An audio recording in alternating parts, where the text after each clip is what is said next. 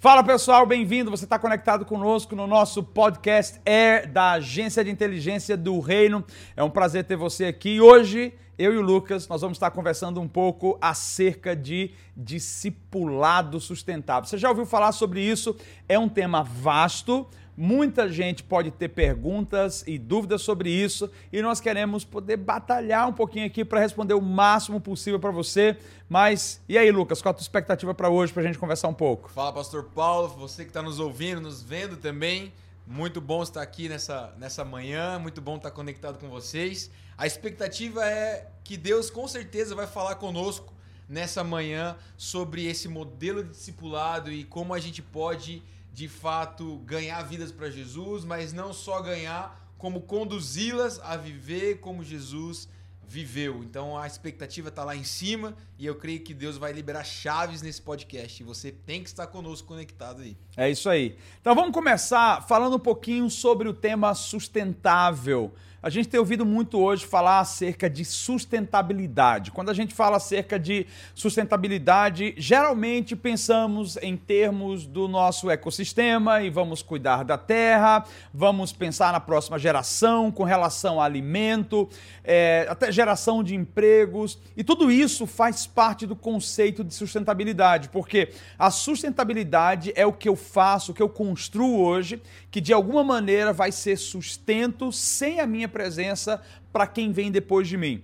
Então, talvez essa seja uma necessidade social hoje, até cultural, do que a gente vai fazer ou o que a gente vai realizar ou construir para que a próxima geração continue tendo o melhor que nós temos no dia de hoje. Como não deixar morrer aquilo que Deus colocou no nosso coração. E é por isso que a gente quer falar acerca de sustentabilidade. E quem sabe você tem uma pergunta e um anseio no seu coração e quem sabe a gente vai conseguir responder aqui pela nossa conversa, pelo nosso bate-papo. Sustentabilidade em termos de discipulado. Lucas, o que, que te vem à mente, cara, quando a gente fala acerca de sustentabilidade? Interessante que ouvindo o senhor falar um pouquinho a respeito dessa, dessa parte teórica da palavra sustentabilidade mesmo, já me vem uma, um pensamento atual aonde a gente consegue ver uma, uma questão que talvez seja a chave para a gente começar a falar do discipulado sustentável, que é a grande questão que hoje é, parece que nos dias que a gente vive, as gerações que, que estão aí é, não estão preparando o momento ou preparando o ambiente para gerar um legado. Ou seja, eu faço porque eu preciso fazer e é para mim e eu usufruo disso hoje. Mas eu não penso na, naquilo que eu vou deixar para minha próxima geração. Ao contrário, por exemplo, da geração dos nossos pais, aonde eles pensavam, cara, eu preciso construir não só para mim, mas eu preciso garantir para minha geração futura, para o meu filho, para o meu neto e deixar um legado para que isso aconteça. E, e, e, pensando um pouco nisso, na verdade eu, eu, eu, eu, entendo que essa questão da sustentabilidade ela, ela é muito mais.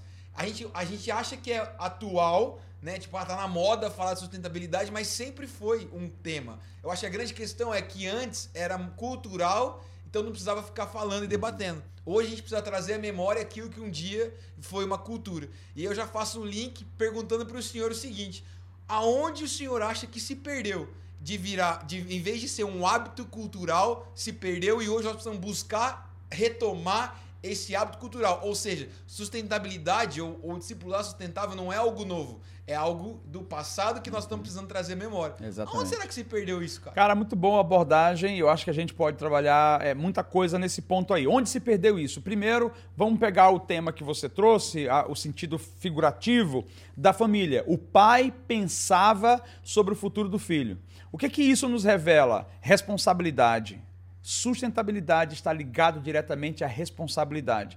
Agora, não apenas a responsabilidade em como eu vou viver, responsabilidade em o que eu vou construir de fundamento para que a minha próxima geração, para que os meus filhos vivam. O que é que eu posso abordar com isso, respondendo onde isso se perdeu?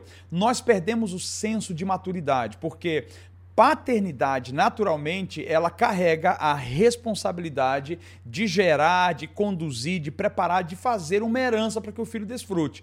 Então, se a nossa geração hoje não tem uma mentalidade madura, ela não tem a característica ou a mentalidade de paternidade. E onde não tem é, mentalidade de paternidade, vai ter apenas a mentalidade de consumismo.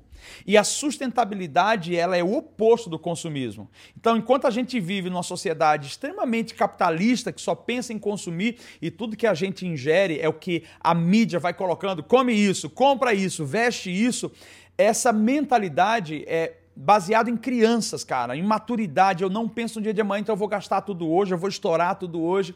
Mas o pai não. O pai é maduro e ele pensa, cara, eu não preciso disso. Então, se eu não preciso disso, eu não vou comprar, eu não vou vestir à toa, porque ele não está pensando só em si. Isso é a responsabilidade da maturidade. Onde se perdeu isso é que as nossas gerações elas têm evoluído muito no sentido tecnológico, mas nós temos regredido no tocante à maturidade. Então, até vamos falar em termos de liderança hoje, é um ou outro que vai falar acerca da nossa responsabilidade social, da responsabilidade que a gente tem com a próxima geração. O que, que as pessoas estão hoje muito focadas? No agora. Eu preciso comer agora, eu tenho que vestir agora, então eu quero comprar a melhor televisão, o melhor carro. E eu não estou pensando nos meus filhos amanhã, eu não estou pensando na geração seguinte. Onde se perdeu isso? À medida que nós fomos nos tornando centrados em nós mesmos e a gente esqueceu que nós temos uma, um DNA em nós que é sobre gerar filhos espirituais. E o discipulado é sobre isso, cara. É gerar filhos espirituais que vão propagar uma cultura. Então, de fato, Lucas, está. É, hoje nós precisamos relembrar algo que antes era cultural e hoje está perdido, né? Então essa questão da, da, sustentabilidade hoje não é algo novo, é algo que nós estamos retomando. Respondi? Respondeu. É interessante a gente pensar nisso, pastor, é que Jesus, ele, ele, ele era totalmente geracional. O modelo de Jesus era: eu vou preparar o caminho e vou preparar esse ambiente para que as gerações, até chegar aonde nós estamos hoje, continuar fazendo acontecer.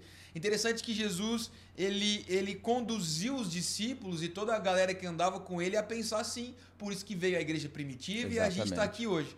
Interessante o senhor falar que se perdeu por conta do nosso nossa questão de centralizar no homem, né? Essa humanização que hoje está em alta pra caramba, né? É, sou eu e é, e é sobre mim. E a gente perdeu isso. Mas a gente, se a gente está aqui fazendo um podcast sobre liderança, sobre discipulado, sobre ganhar almas para Jesus e, e, sobre como a gente pode retomar isso de forma sustentável, ou seja, de forma que vai ser cultural e que vai gerar continuidade, né? Eu, eu, eu entendo que esse, essa palavra sustentável ela, ela, tem um sentido de avanço, ela tem um sentido de continuidade.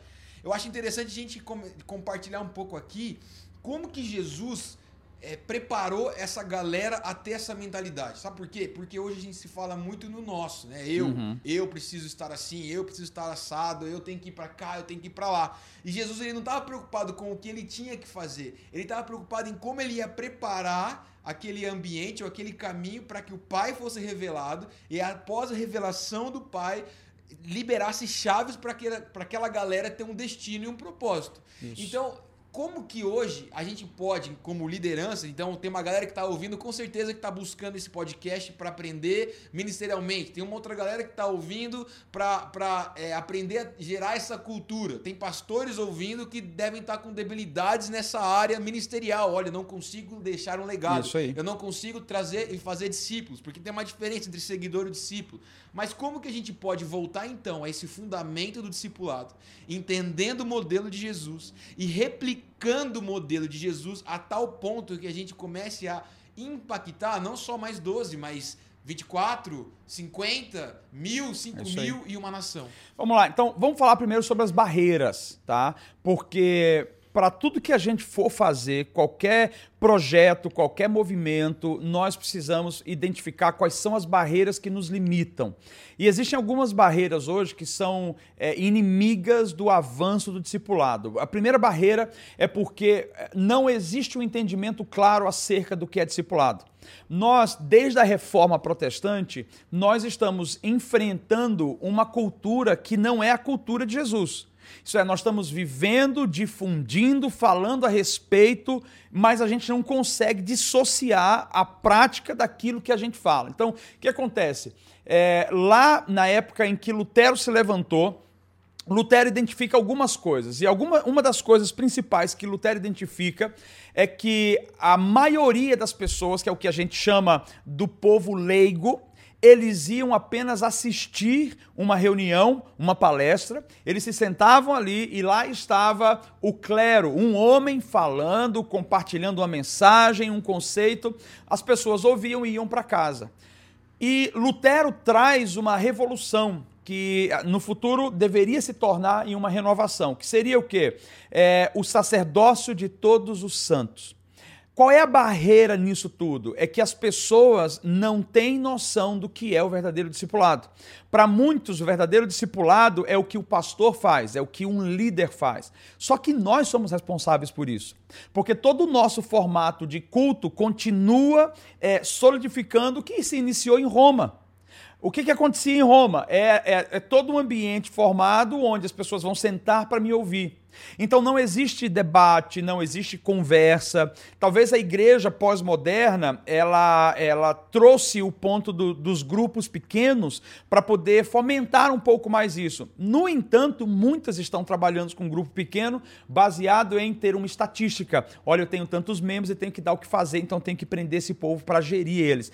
E esse não é o objetivo. Então, o verdadeiro entendimento sobre discipulado não é o quanto eu ouço, mas discipulado mesmo, discipular pessoas é o quanto eu pratico daquilo que eu ouço. Então nós temos muitos ouvintes, mas a palavra nos, eh, nos alerta, na verdade, a sermos praticantes e não meramente ouvintes. Então eu quero trazer o primeiro, a primeira barreira, é a barreira de não ter o entendimento claro acerca do discipulado. Então Lutero trouxe a revelação, mas não gerou renovação. Nós continuamos hoje do mesmo jeito. Então, nós fazemos discípulos num culto? Claro que não. Nós ensinamos.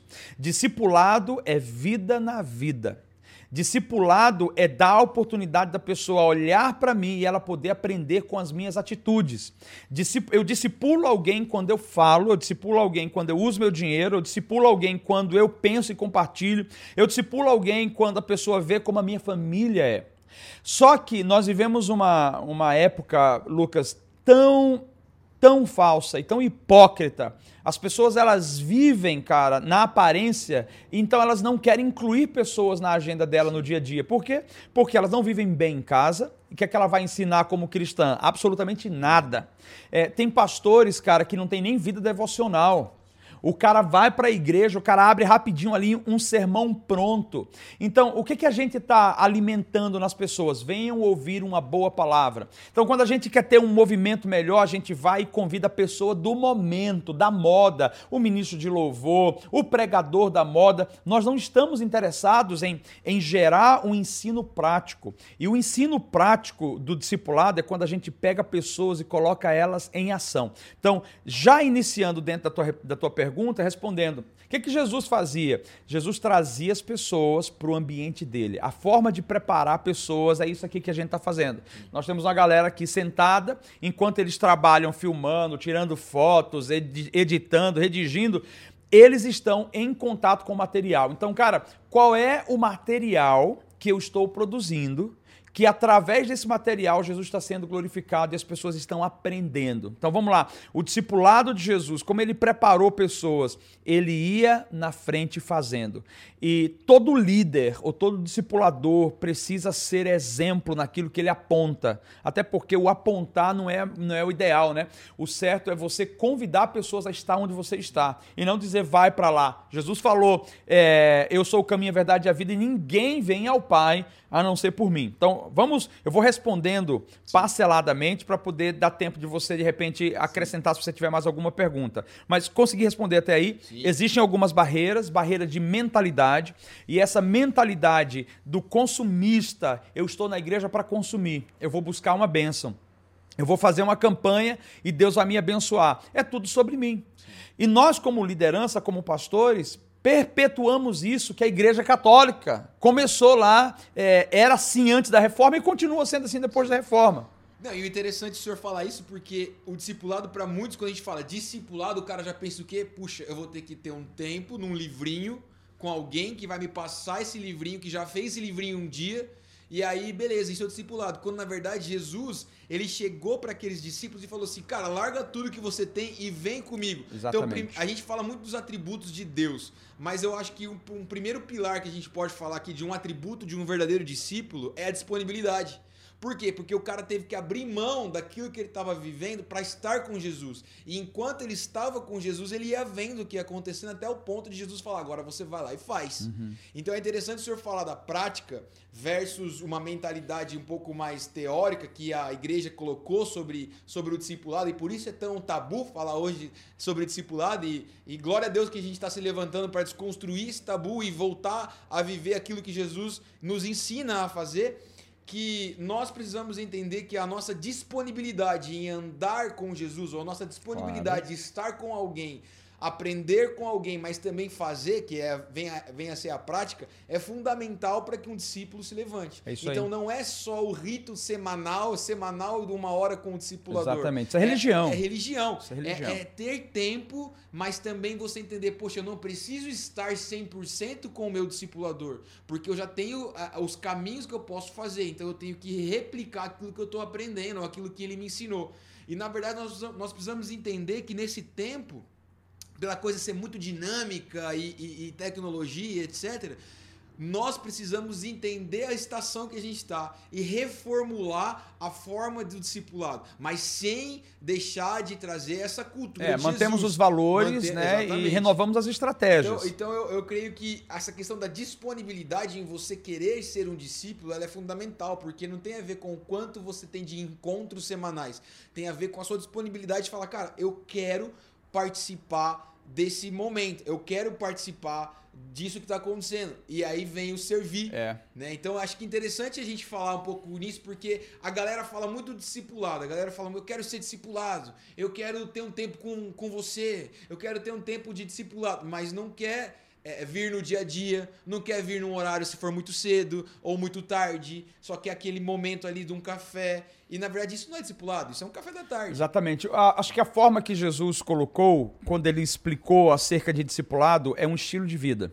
É um estilo de vida de quem discipula e todo discipulador, toda, todas as pessoas que estão em linha de frente, que tem um pouquinho mais de conhecimento para passar para o outro, ela precisa ter intencionalmente a ideia de gerar uma outra pessoa que vai fazer isso lá na frente. Mas deixa eu, deixa eu só abordar o que você falou sobre disponibilidade. Nós temos uma questão. Algumas pessoas têm disposição, mas não têm disponibilidade. É bem diferente, disposição e disponibilidade. Disposição é quando você diz, cara, eu quero. Então vamos colocar. Na terça-feira de manhã nós temos o nosso discipulado ministerial, o precursor, né? O precursores. E só que é 6 horas da manhã.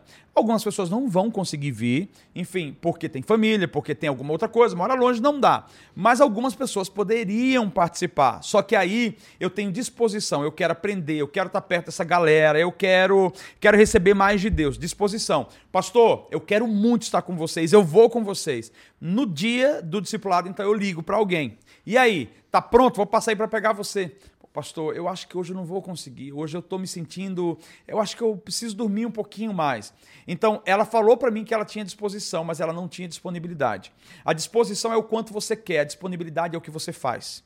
Então você aplica a realidade. E, e toda disponibilidade, ela precisa partir do pressuposto de eu vou sacrificar algo. Eu estou disponível para isso porque eu estou colocando outra coisa em segundo lugar.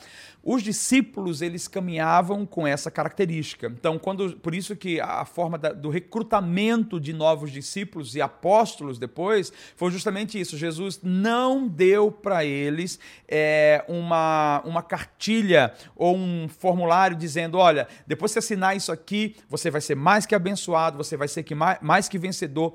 Ele convidou os caras a servirem. Ele convidou os caras a trabalhar. Mas pior do que isso, cara, ele convidou os caras a deixar de fazer o que eles sempre fizeram a vida inteira. Agora, ele é tão estrategista que ele carregava algo consigo. Primeiro, ele buscou pessoas que estavam ocupadas. Ele não buscou pessoas desocupadas.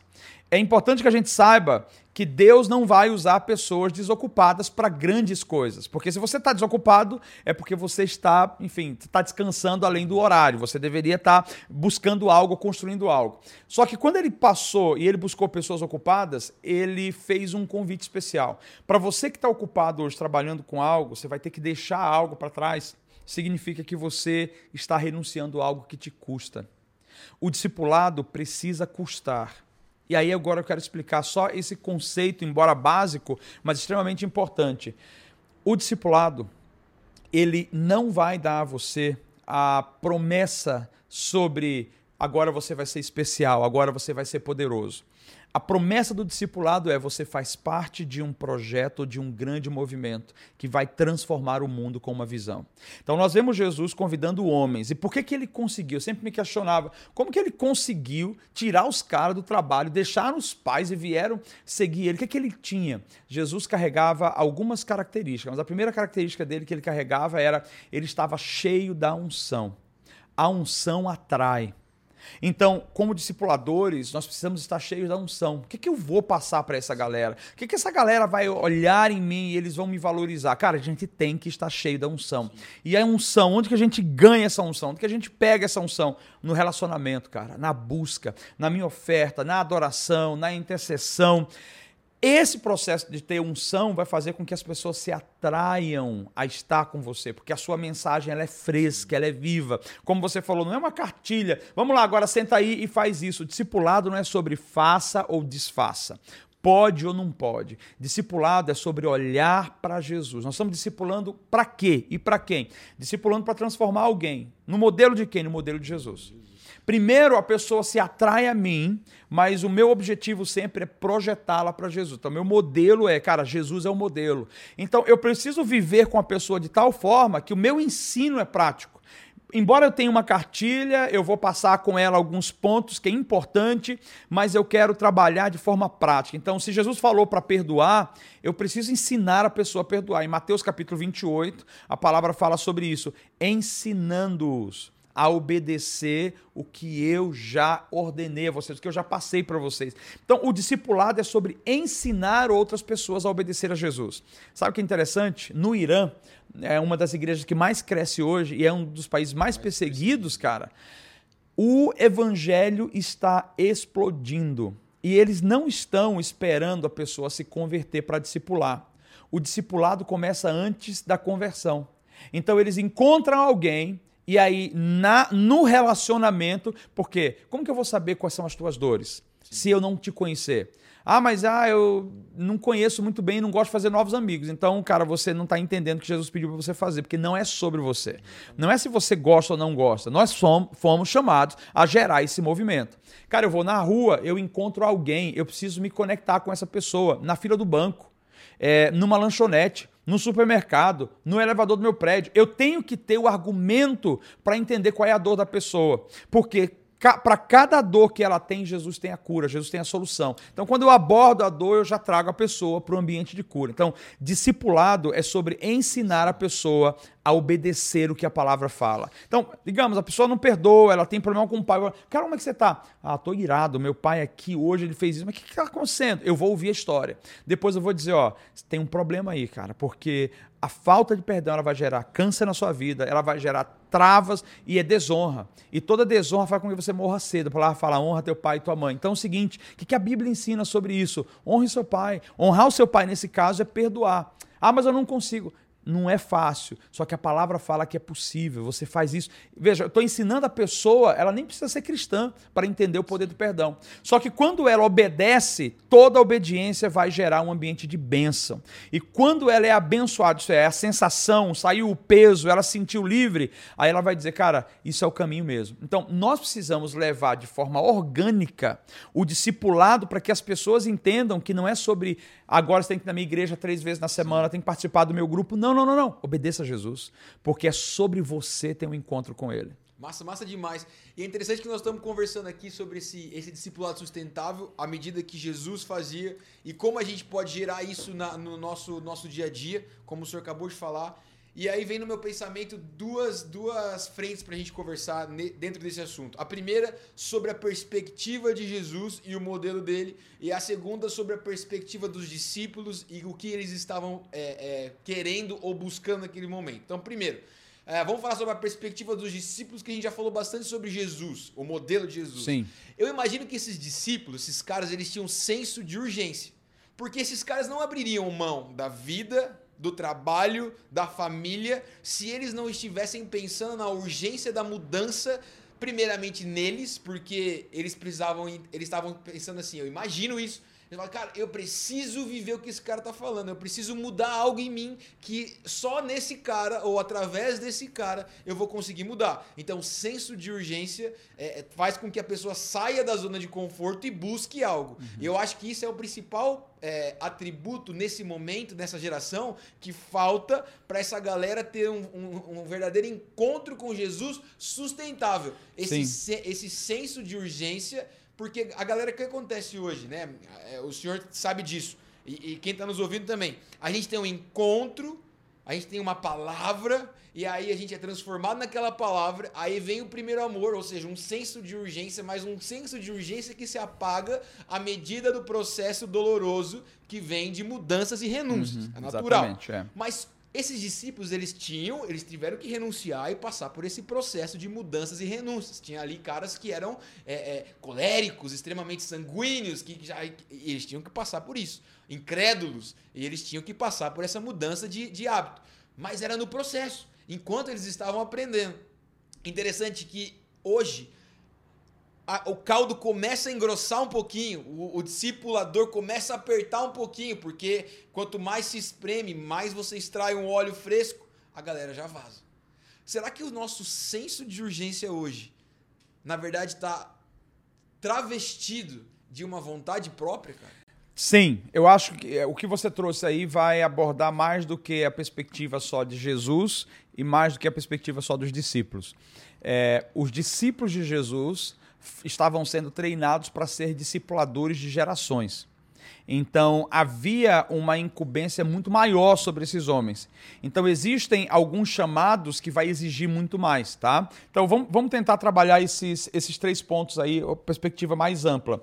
É, primeiro, por que, que tinha esse senso de urgência, como você falou? Então vamos abordar pela perspectiva para a gente entender o contexto. Se a gente não entender o contexto, não vai saber por que, que eles deram o passo que deram.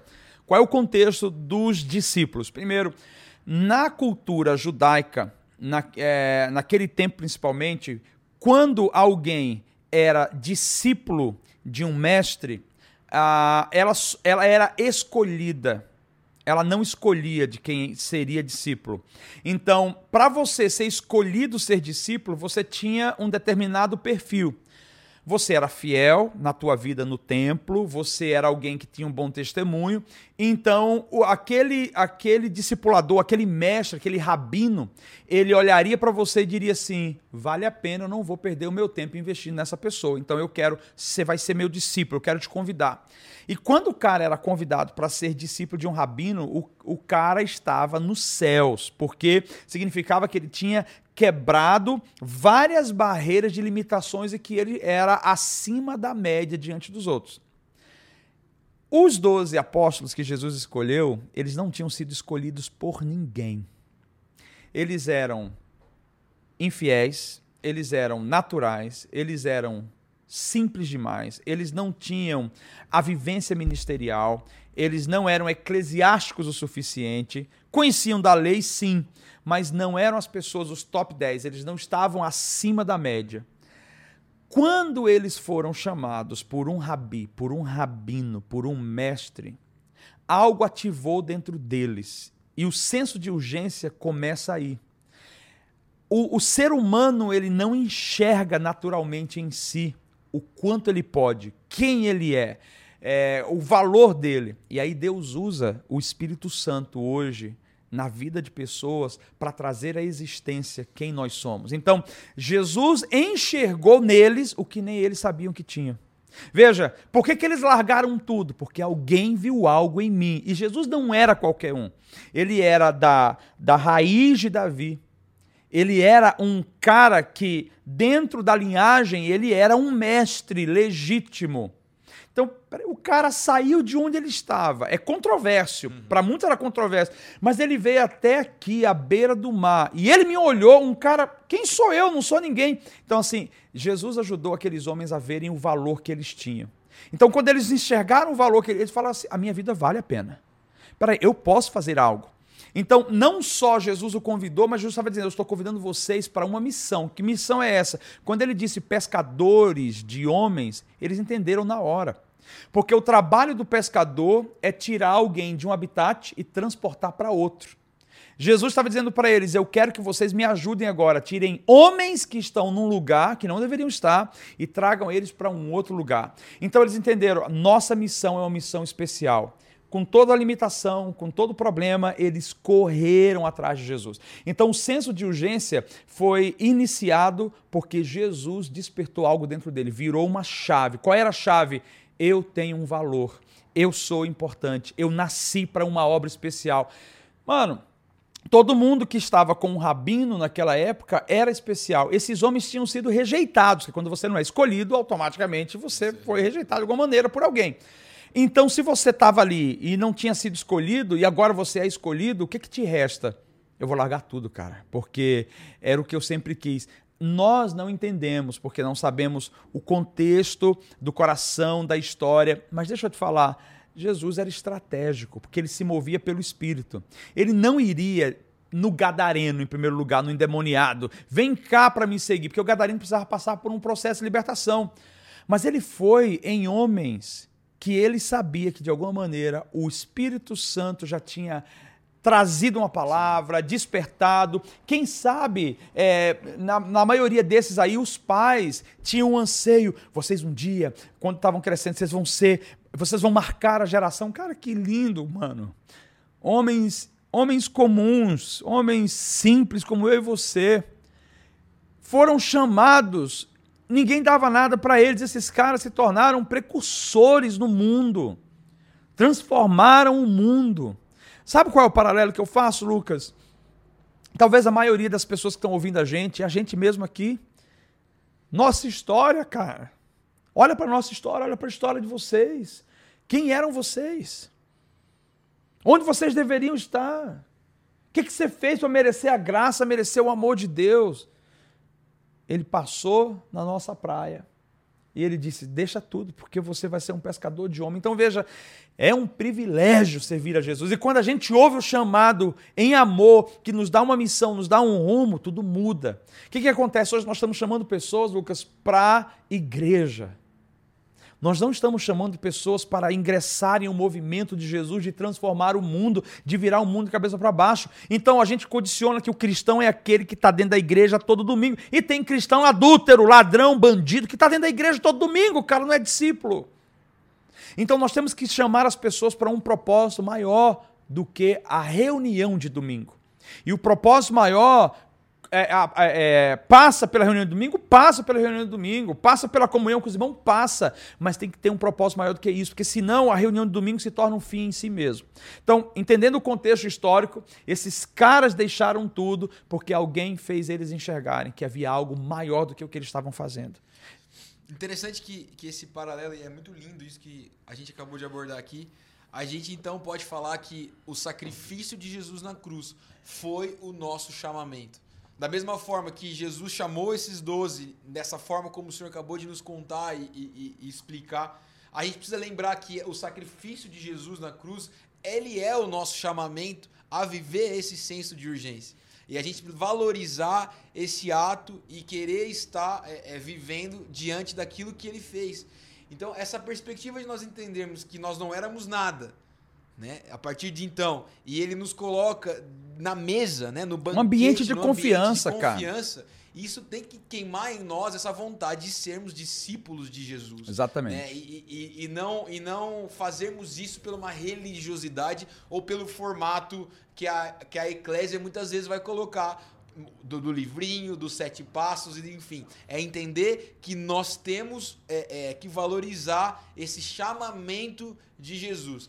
Uma outra coisa que a gente precisa pensar é agora do lado de Jesus, cara, porque isso com certeza já aconteceu com o Senhor inúmeras vezes. E eu queria que o Senhor abordasse isso, porque nós estamos falando aqui para uma galera que com certeza está se perguntando: será que eu vou ser escolhido para alguém me discipular? Ou será que eu tenho que buscar um discipulador? E ao mesmo tempo a gente tem pastores ouvindo, líderes ouvindo, que estão também nessa, nessa seara de eu preciso arrumar alguém para discipular, quem, como que eu vou fazer isso e tal. Mas a minha pergunta é Jesus, eu, eu, eu imagino, e se eu tiver errado, o senhor me corrija, mas eu imagino que teve momentos que Jesus chamou pessoas e essas pessoas não aceitaram Ah, ir. teve, teve. Né? Nós temos O histórias jovem rico, por exemplo. relatadas como o jovem rico que ele não conseguiu abrir, abrir mão. E não era que ele era um cara ruim. Sim. Ele era um menino bom, A cumpria tudo. dizer- a gente pode até falar que ele tava, ele tinha disponibilidade, mas ele não estava disponível. Ele, ele tinha disposição, mas não tinha Disposição, mas não disponibilidade. É. tinha disponibilidade, exatamente, que o senhor falou. Agora, eu queria, eu queria pensar pelo seguinte: Jesus ele continuou a jornada dele independente da resposta do jovem rico. Ele pegou aquele momento do jovem rico, o tentou comissionar e não conseguiu. E continuou a missão dele. Ele não parou a missão dele pelo não. Eu acho que hoje acontece muito de pastores e líderes de repente terem um não. Ou não, às vezes não na lata, né? Mas tipo, a falta de comprometimento, a falta de, de vontade de mudança, o, por exemplo, desmarcar sempre de estar junto, isso é, uma, é um não. Porque quando a pessoa fala sim, ela tá lá com você. Uhum. Como que nós, como discipuladores, pastores, líderes, precisamos entender que essa é a nossa missão, de irmos atrás de, de- de discípulos, é, é, uma, é a nossa grande comissão, mas não nos deixar nos frustrar por esses nãos. Ou, assim, por exemplo, o senhor já teve a oportunidade de discipular pessoas e essas pessoas hoje nem estão no seu círculo de pessoas de contato Inúmeros. inúmeras e que querendo ou não nos pode pode pode vir a nos entristecer a nos frustrar poxa eu depositei sobre esse cara porque tem uma máxima hoje pastor que tem muito cara que fala eu não vou mais discipular porque cara eu eu dei tempo eu doei recurso eu doei às vezes tempo da minha família para esse cara e levei uma punhalada nas costas e então eu não quero mais saber disso é, não é para mim mas isso é uma mentira do inimigo porque essa é a nossa claro, função claro. como Aí agora uma palavra para líderes e pastores. Como vencer esse obstáculo do não e entender que mesmo que a gente receba não, vai chegar um certo ponto que nós vamos receber aquele discípulo fiel, disponível e ensinável. Vamos lá. é, eu acho que é questão de perspectiva, tá? Exatamente. O id não é condicional ou circunstancial.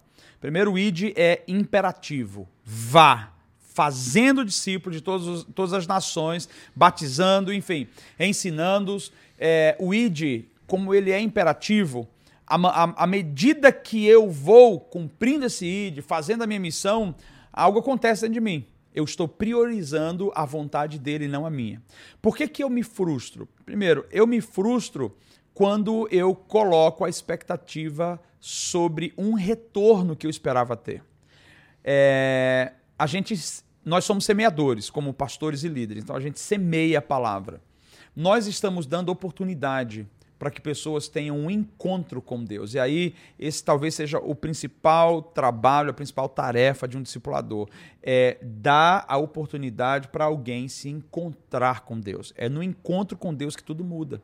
É no encontro de olhar para Jesus, nos olhos de Jesus, quando ele nos convida, que as coisas tomam um outro rumo. É, então, nesse processo, as pessoas vão dizer não, vão, vão dizer não. Só que não é sobre o meu movimento, é o movimento dele. Então veja, eu não estou convidando alguém para fazer parte do meu negócio, é o negócio dele. Se torna meu porque eu estou fazendo junto, mas eu não, eu não vou me desapontar porque a principal tarefa do discipulado é trazer vista aos cegos. É tirar o paralítico da cadeira de roda, tirar aquele que não está convertido hoje do ambiente de trevas para vir para o ambiente de luz. E como que eu posso lidar então com os nãos, com as negativas? Primeiro, é, você precisa ter uma vida tão sólida, tão sólida no Evangelho, que você não pode ser movido por circunstâncias. Circunstâncias ruins vão acontecer, negações, rejeições vão acontecer, mas você tem que ser movido por um propósito maior. E o seu propósito é mudar o mundo. Nenhuma palavra que você lança volta vazia. Nenhum minuto que você investiu em alguém vai voltar vazio. A pessoa pode rejeitar na hora por N situações, mas em algum momento ela vai parar e ela vai dizer: caramba, mano, por que, que eu rejeitei aquilo? De alguma maneira a palavra ela vai gerar frutos. Alguns geram agora, outros vão gerar depois. Eu quero ter o privilégio de ter sido um semeador que a minha vida foi semeando. Se está comigo ou não está, se caminha comigo, não, não importa. Mas de alguma maneira lá na frente a palavra deu evangelho, a palavra deu fruto. O que, que a palavra diz? Que uns plantam e outros vão colher. Então hoje eu posso estar plantando para um outro pastor lá na, frente, na, lá na frente colher. É um trabalho em conjunto. Agora, uma outra coisa bem interessante que você, que você mencionou aí sobre essa decepção que o pastor tem. É, porque, cara, como que eu posso tornar atrativo isso? A vida de Jesus era atrativa, mas mesmo sendo atrativa, as pessoas não estavam, nem todos estavam dispostos a segui-lo. Porque eu não posso negociar o estilo de vida do reino. É, eu não posso chamar alguém para me seguir ou para estar comigo baseado nos benefícios. Eu tenho que chamar baseado nas responsabilidades. Porque quem não abraça as responsabilidades não vai conseguir lidar com os benefícios. Então, se eu estou andando aqui, ó, cara, como que é? É, é árduo, é difícil, nós vamos trabalhar muito, nós vamos acordar cedo, nós vamos virar à noite muitas vezes, nós vamos viajar muito, nós vamos sofrer, nós vamos ser rejeitados. O cara, quando vem com essa expectativa e com desejo, ele vai começar a ver os frutos daquilo, ele vai dizer: Meu Deus, eu não sabia que era tão bom assim. Então, é bom, o ministério é bom, mas eu não posso convidar pelos benefícios, e sim pela responsabilidade. A maioria de nós, pastores, não sabemos quem nós somos. Então, nós nos levantamos ou nos fundamentamos que quantos membros nós temos na nossa igreja, ali revela se eu sou um bom pastor ou não. Não é quantidade de membros. É, é o respaldo de Deus na sua vida. Né? É, até porque, infelizmente, muitos usam do discipulado da forma errada como controle. Né? E controlar a vida do, do discípulo ou da ovelha. E, e, Jesus ele não controlava em tempo algum. Tanto é que tem momentos que ele fala, cara, se vocês quiserem ir embora, vão. Tipo, é isso aí. Tá aí, tá, tá, a porta tá aberta, vamos dizer assim. Por exemplo, apareceu o pregador do momento que foi João Batista ainda, Jesus vivendo na mesma época. E aí ele falou: vão lá com João Batista, Exatamente. entendeu? E João, chegou lá João Batista: não, não, não, vai com ele lá, gente. É com... e, e uma coisa que o senhor falou que chama atenção e tem tudo a ver com o que nós estamos falando é que pode ser que hoje o nosso trabalho de discipulado é uma semente que outro pastor em algum outro momento vai é, é, é, é receber esse fruto. Ou seja, olha que interessante, nessa fala de, pô, de repente a gente está preparando aqui o terreno e esse cara pode é, frutificar lá em outro lugar. Isso é, isso é a palavra sustentabilidade. É, exatamente. Porque não tem a ver então comigo e com o meu discipulado e com a forma que eu discipulo, ou a forma que eu manipulo, ou a forma que eu controlo. Tem a ver com, poxa, se ele está frutificando em outro lugar, em outra igreja, em outro estado, em outra nação, poxa, eu fiz o discipulado sustentável. Eu gerei algo, eu, eu, é eu deixei aí. um legado. E era, era por isso que Jesus não controlava, porque Jesus sabia o que ele estava fazendo. E aí vem o que o senhor acabou de falar. Muitos de nós não sabemos quem somos. E quando nós não sabemos quem somos, nós temos que controlar. É isso aí. Mas uma ideia interessante do discipulado é que assim, se a gente, é, é, é, se Jesus ele tinha esse modelo de não controle, ele ensinava, ele fazia e ensinava. Mas tinha determinados momentos que ele começou a deixar os discípulos fazer é e ele só, vamos usar um termo mais atual, supervisionava e chegou a um terceiro momento que ele foi embora. E os discípulos continuaram fazendo. Eu acredito, se eu pudesse colocar numa, numa linguagem, que essa é a tríade do sucesso de um discipulador. É você ensinar, você supervisionar e depois você fazer. Você faz junto e depois você supervisiona. É, fala um pouco sobre isso, pastor. Como que Vamos é essa, essa tríade aí?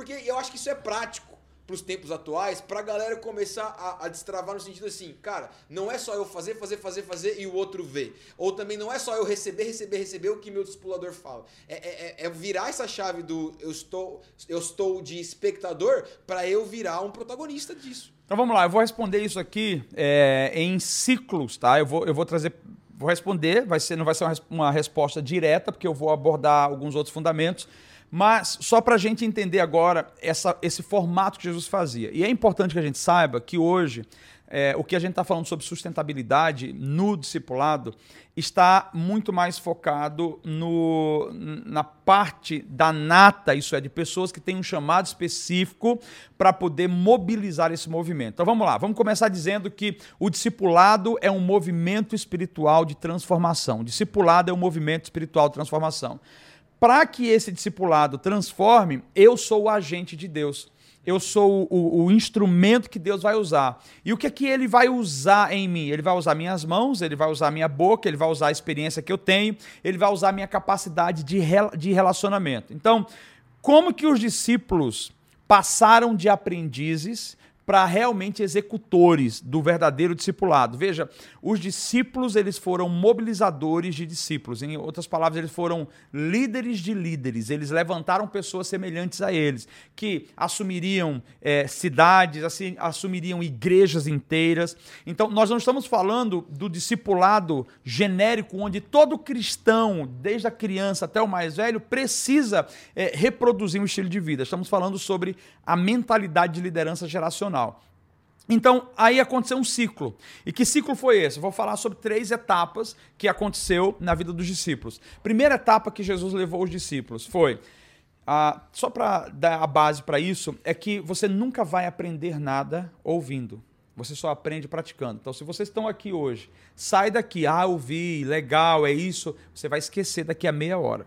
Você vai ter que sair daqui e procurar alguém que você vai se relacionar, ouvir a dor dela e aplicar a solução da palavra, mostrando para ela: ó, a Bíblia fala isso.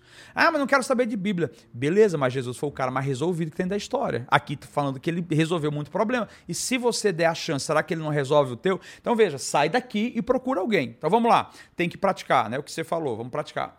É, o ciclo aqui é o seguinte: primeiro ciclo foi o, o, a capacitação ou a vinda do Espírito Santo. O que, é a palavra fala em Atos capítulo 1, 8? Vai dizer assim: então vocês receberão poder quando o Espírito Santo vier sobre vocês e serão minhas testemunhas.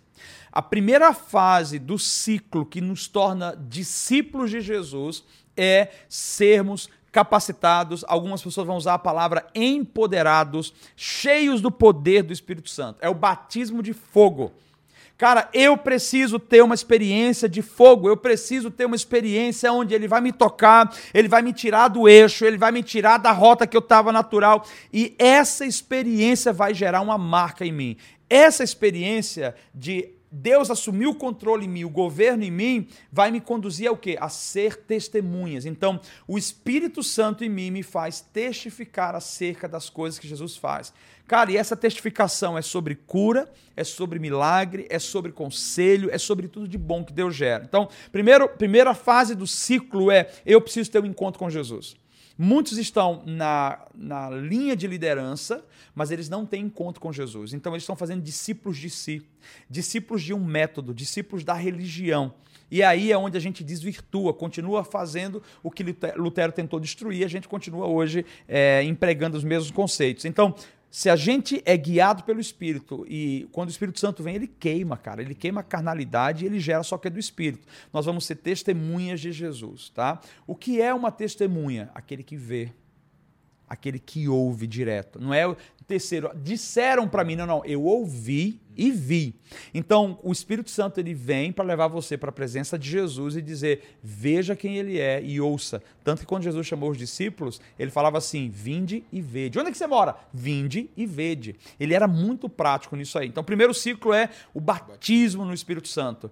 É, isso é o empoderamento do Espírito Santo. O segundo ciclo é onde você é, se envolve agora, você tem o Espírito Santo, você vai gerar uma rede de relacionamentos. Então, se você é um líder que gera líderes, você precisa ter uma rede de relacionamento onde você intencionalmente quer gerar pessoas que vão fazer o que você faz, da forma que você faz. Jesus não pegou a multidão. Ele não pegou os 70. Ele pegou 12. Por que será que ele pegou 12? Porque é muito mais prático você lidar com 12 e nesses 12 vão ajudar você a propagar. Mas dos 12 ele tinha três que eram os caras que viam o que ele estava fazendo no, no, secreto. Gere um grupo de relacionamento. O pastor Michael Brudot ele fala muito sobre, é, sobre essa esfera, é, como que a gente sobre concentricidade. Então ele fala muito sobre esferas de relacionamento, onde você se relaciona com todo mundo, mas você tem aquele círculo específico que você deposita a sua vida. Quem são essas pessoas? Quem vai gerar essa sustentabilidade junto com você para as próximas gerações? Quem que vai carregar o fogo que você carrega? Quem que vai entender sobre o batismo que você teve no Espírito Santo? Quem que vai agora experimentar as experiências de arrebatamento que você teve? A, a, enfim, vai fluir no que você flui. Gere excelentes relacionamentos, um círculo de relacionamentos, onde pessoas que vão caminhar como você caminha vão propagar a semente que você está propagando. Agora, o outro ponto é, depois que eu tenho esses, esses relacionamentos, sou capacitado ou empoderado pelo Espírito Santo, eu gero um grupo de relacionamentos onde eu vou discipular essas pessoas diretamente e eu vou começar um processo simples agora. Eu vou ensinar essas pessoas a ajudarem outras pessoas. Elas precisam reproduzir o que eu estou reproduzindo. Cara, eu montei um grupo com vocês.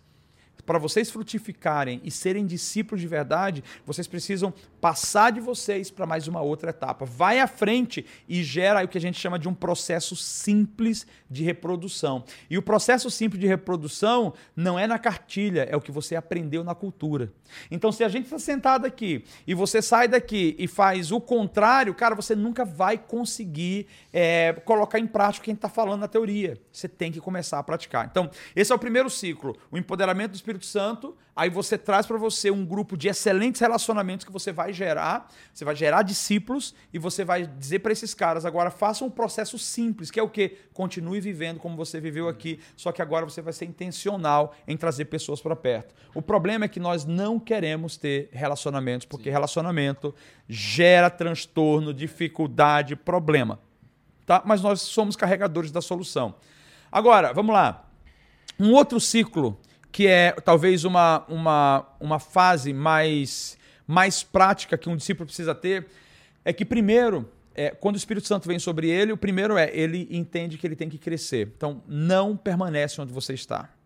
Você não pode, daqui a dois anos, ser a mesma pessoa, com a mesma palavra, com as mesmas habilidades. Você tem que melhorar, você tem que crescer. Então, quanto mais você pratica, mais você cresce. Quanto mais você faz, mais você se desenvolve. Só que eu não posso só crescer e crescer, eu preciso começar a fazer. Então, no que eu faço, isso é, no que eu vou colocar em prática, Deus agrega pessoas comigo. Por que, que Jesus ele arrebatava pessoas? Porque ele ia de cidade em cidade. Você tem noção que se ele ficasse em casa só é, orando e com dois ou três discípulos, a mensagem não chegaria longe?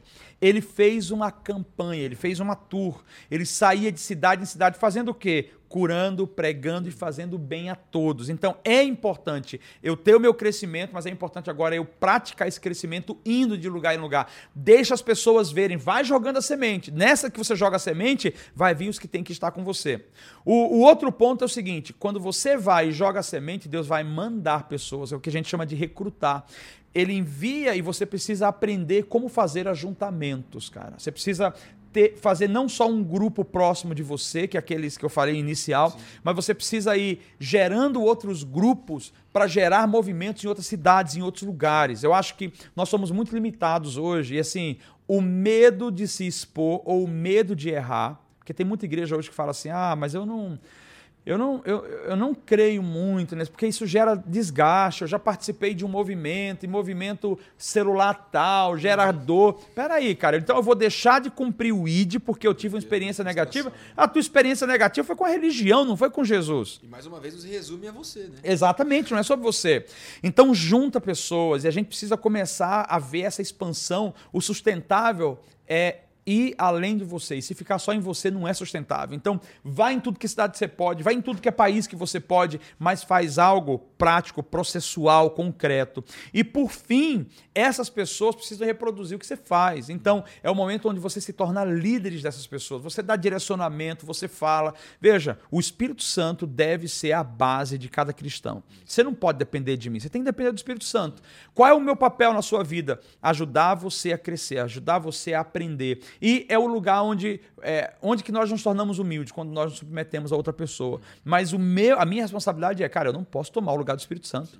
Eu preciso te ensinar a ouvir o Espírito Santo, entendeu? Nós temos um lugar de honra, de respeito no relacionamento, temos, mas você vai prestar contas ao Espírito Santo. Então, esse ciclo é um ciclo que começa em mim, é, aí eu ajo, eu toco pessoas, eu organizo essas pessoas e lidero elas para fazer isso com outras pessoas pessoas. Então é capacitação do Espírito Santo, influência de uma esfera de relacionamento e multiplicação do modelo de Jesus. Exatamente. Eu acho que esses são os três.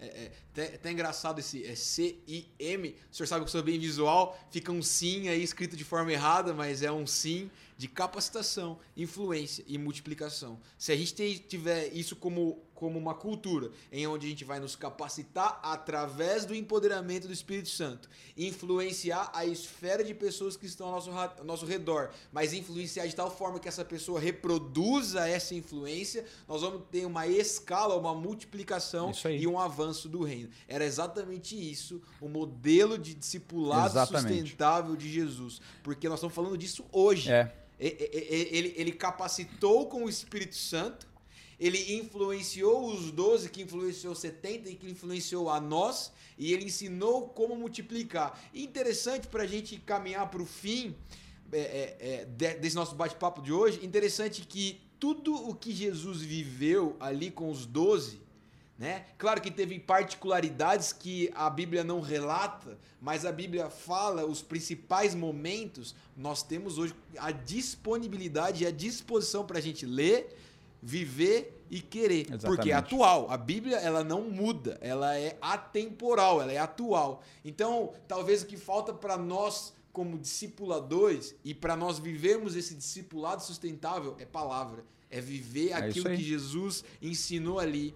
E, e, não só como parábolas e lembrar isso para um sermão legal, mas a gente fala assim, cara, é isso, é estar tá aqui junto, é pagar é como o preço, praticar o que eu tô lendo. Praticar o que, praticar eu, tô lendo. O que eu tô lendo. Isso se torna sustentável. É. Então, eu acho que o grande desafio da nossa nova, nova fase como, como igreja, como corpo e, e graças a Deus que existe aí os streams para a gente ouvir, para a gente estar tá aí no carro. Às vezes tem alguém no carro aí ouvindo agora, às vezes alguém está assistindo no trabalho aí ouvindo isso, trabalhando e ouvindo. É, como eu posso ser influente em Deus a tal ponto do que eu faço hoje, eu não me preocupar se é para mim ou se é para hoje, mas eu entender que eu estou gerando fruto na eternidade ou fruto lá na frente, aonde eu estou preparando o terreno e as gerações que vão chegar vão ser impactadas pelo meu trabalho de hoje, mesmo que seja de formiguinha, mesmo que seja pequenininho, porque não tem a ver com o tamanho, tem é a ver com a influência.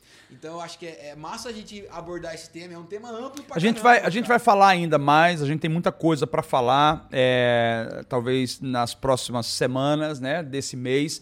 É, nós, da Agência de Inteligência do Reino, nós estamos mobilizando o que a gente chama de um movimento chamado Epicentro.